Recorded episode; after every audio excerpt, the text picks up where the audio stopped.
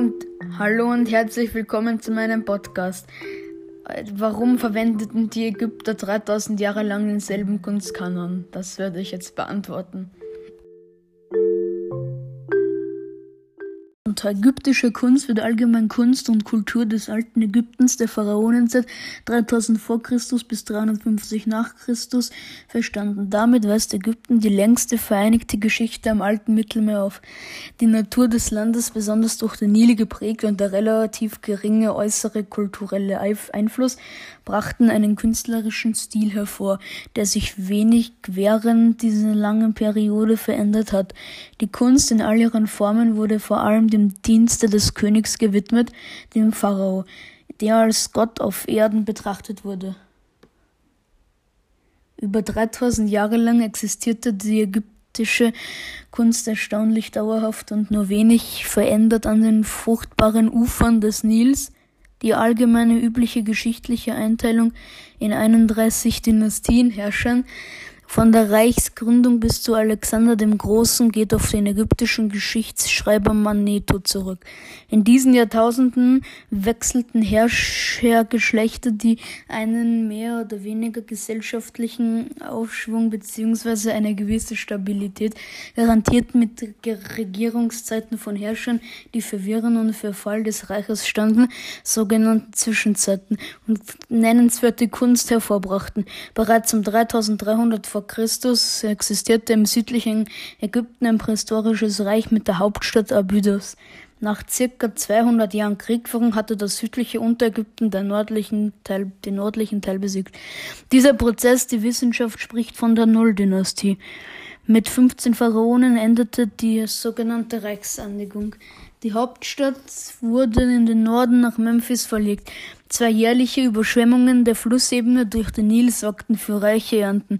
Die Erfindung der Schrift, ein immer straffer organisiertes Staatssystem, Bürokratie, Nationalbewusstsein, tiefe Religiosität, Religiosität des Volkes und die Machtbefugnisse von Priestern schufen die Grundlagen für die Blüte von Kunst und Kultur. Die Kunst der Pharaonenzeit. Die Kunst der Pharaonenzeit begann sich allmählich in der frühdynastischen Epoche herauszubilden und stabilisierte sich in den folgenden Jahrtausenden trotz zweiteiligen Zerfalls des Staates Hys Hyksos und Perserherrschaft. Selbst Alexander der Große, der 332 vor Christus Ägypten besiegte und seine Nachfolger die Ptolemäer ließen die Traditionen ägyptischer Kunst und Kultur unangetastet. Sie unterzogen sich aus staatserhaltenden Gründen den religiösen Ritualen und ließen sich zu Pharaonen krönen.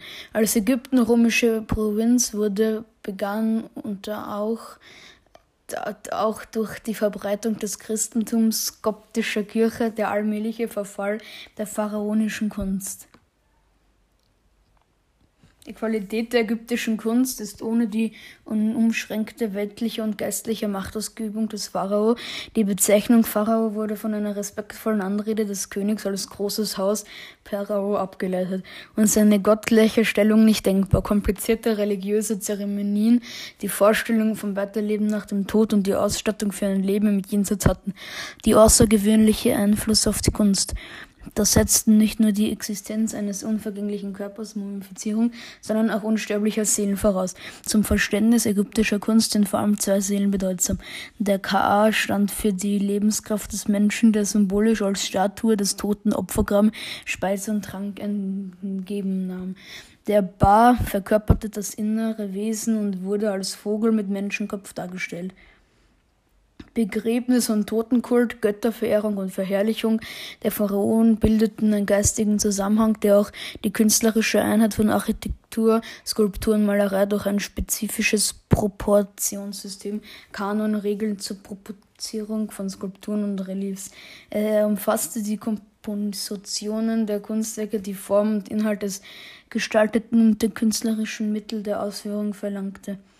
In sehr gutem Zustand präsentierten sich 59 Särge, die Archäologen im Oktober 2020 an der bekannten Grabstätte Saqqara entdeckten.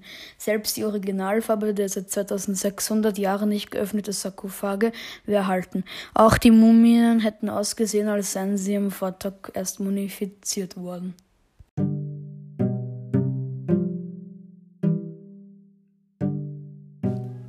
Ja, das war's. Vielen Dank fürs Zuhören.